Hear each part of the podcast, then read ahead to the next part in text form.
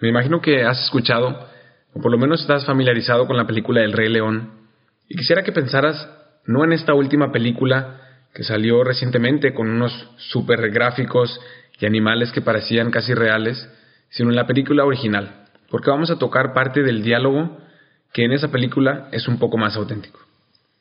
La película del Rey León, después de que Mufasa muere y llega Scar, el hermano de Mufasa, y trata de mentirle a Simba, que era el heredero del rey, que él fue quien lo mató, para poder Scar tomar poder.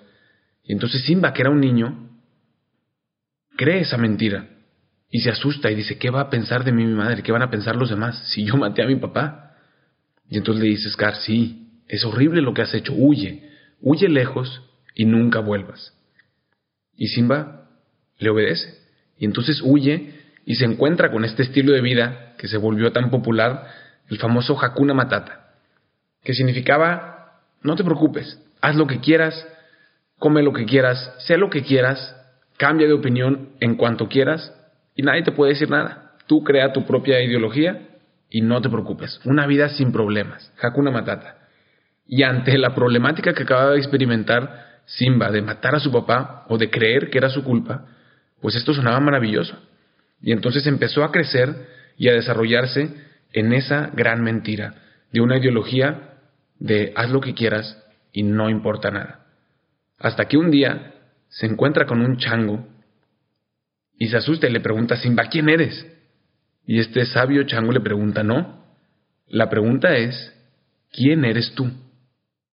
¿Piensas que ser cristiano significa dejar de ser feliz o dejar de disfrutar todas las cosas buenas que te ofrece la vida? La verdad, hace poco yo también pensaba lo mismo, pero en esta temporada te lanzo el reto y camino contigo en la búsqueda de otra respuesta. Escucharás testimonios de historias de gente como tú, que ha intentado encontrar esa respuesta y que a través de este camino ha logrado también encontrar su verdadera identidad, el sentido de su vida, su misión, su razón de ser. Y de esta manera podrás tú también redescubrir la grandeza de la vida, la grandeza de ser cristiano, la grandeza de ser humano, pues Dios mismo quiso ser humano. ¿Qué es Dios en experiencias? No, la pregunta es, ¿quién eres tú?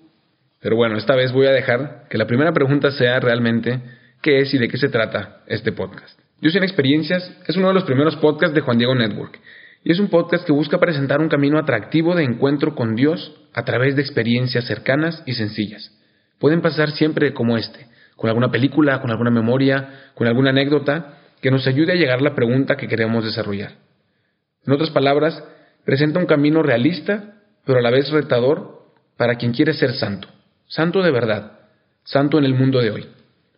El programa general del podcast es un camino de crecimiento en la búsqueda de la santidad.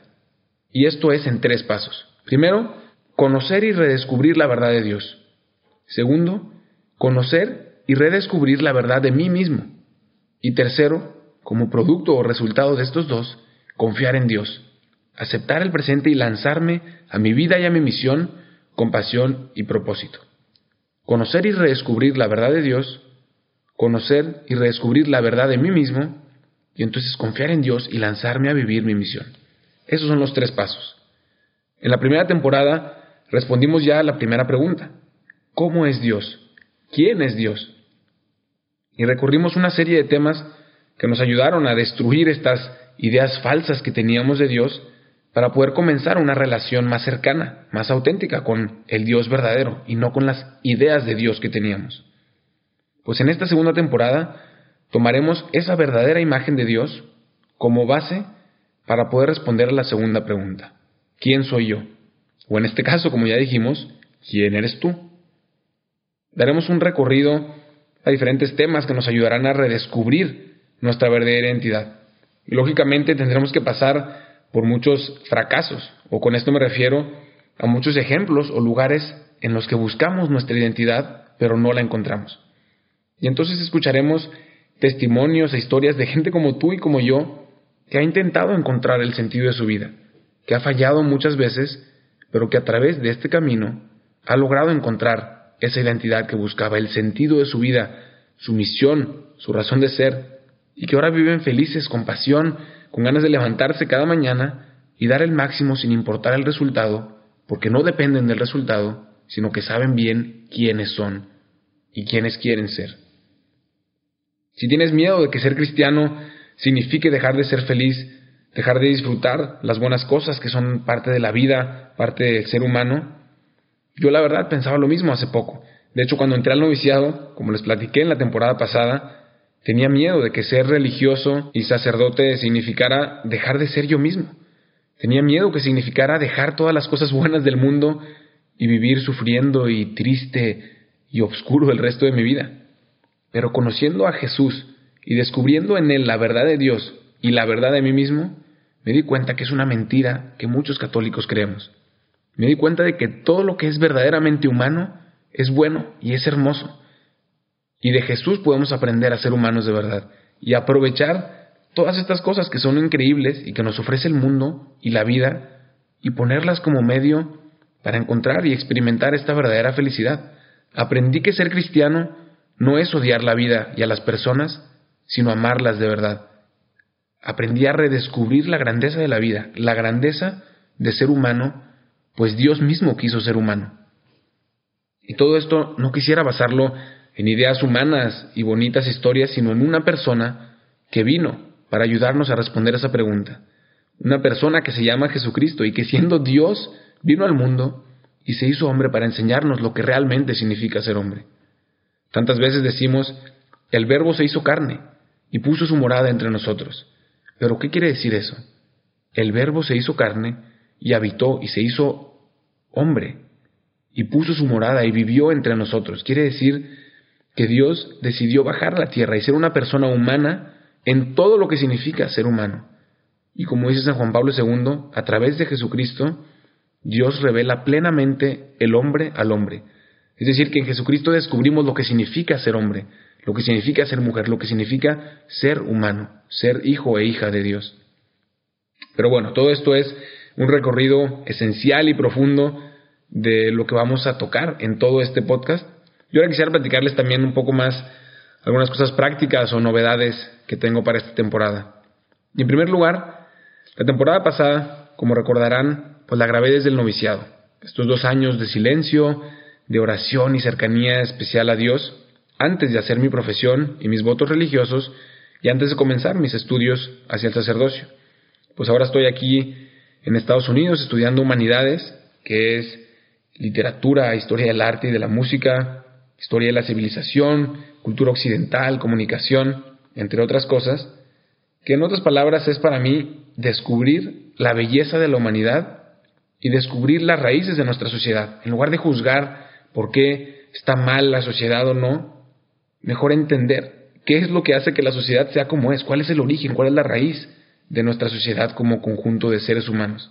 Y esto me trajo también a una reflexión que les quiero compartir. Muchas veces podemos pensar que la fe nos invita o nos hace rechazar todo lo que viene del mundo, como por ejemplo la música, pero no es cierto. Y después de esta reflexión, me topé de nuevo con un hermano que conocía desde antes de entrar al noviciado y que tiene un don especial para la música, el hermano Roberto, que pronto escucharán, y que ahora pues también es religioso, ha consagrado su vida como yo y estudiamos juntos aquí en Humanidades todos los días. Y entonces se unieron estos factores de aprender esta experiencia de la belleza humana y de encontrarme otra vez con este hermano que tiene el gran talento de, de reproducir música y de cantar, que se me ocurrió invitarlo para participar en esta temporada de una manera muy especial y cerrar cada episodio con una canción en vivo que nos ayude a escuchar y disfrutar y dejar resonar ese tema o la idea principal que estemos tocando en nuestro corazón por el resto de la semana.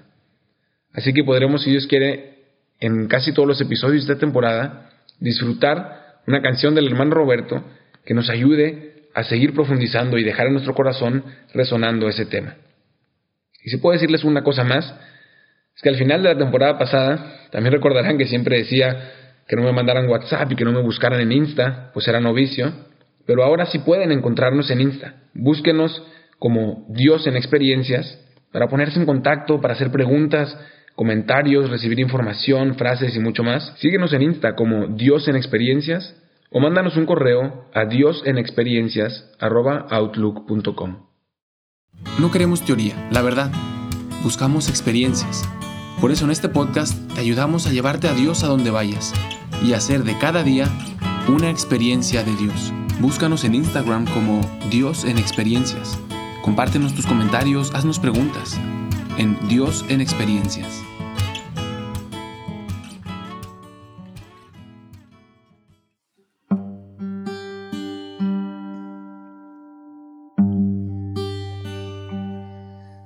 llaman loco porque salvaste el mundo.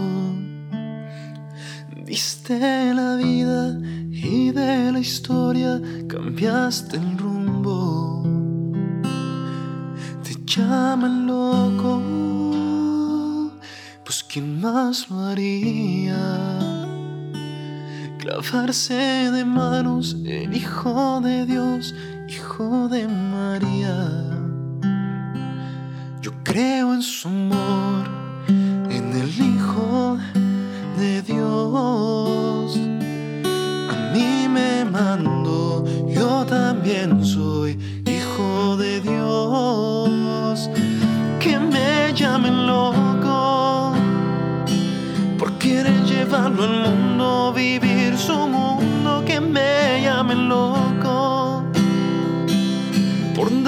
mis manos, seguir sus pasos, que me llame loco.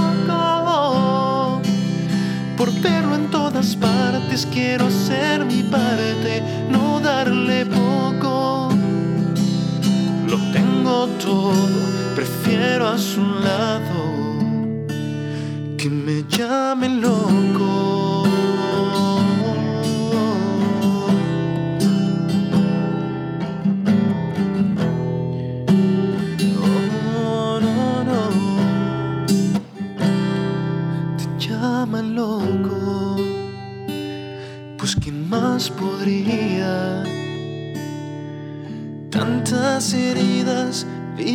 Y hoy tú me miras.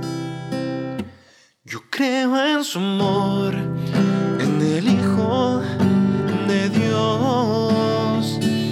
A mí me mando, y yo también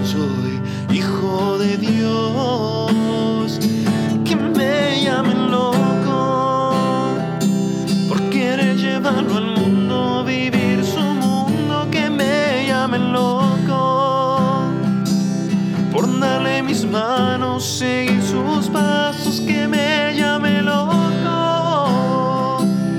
Por verlo en todas partes, quiero hacer mi parte, no darle poco.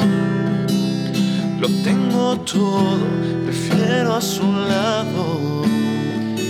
Que me llamen loco.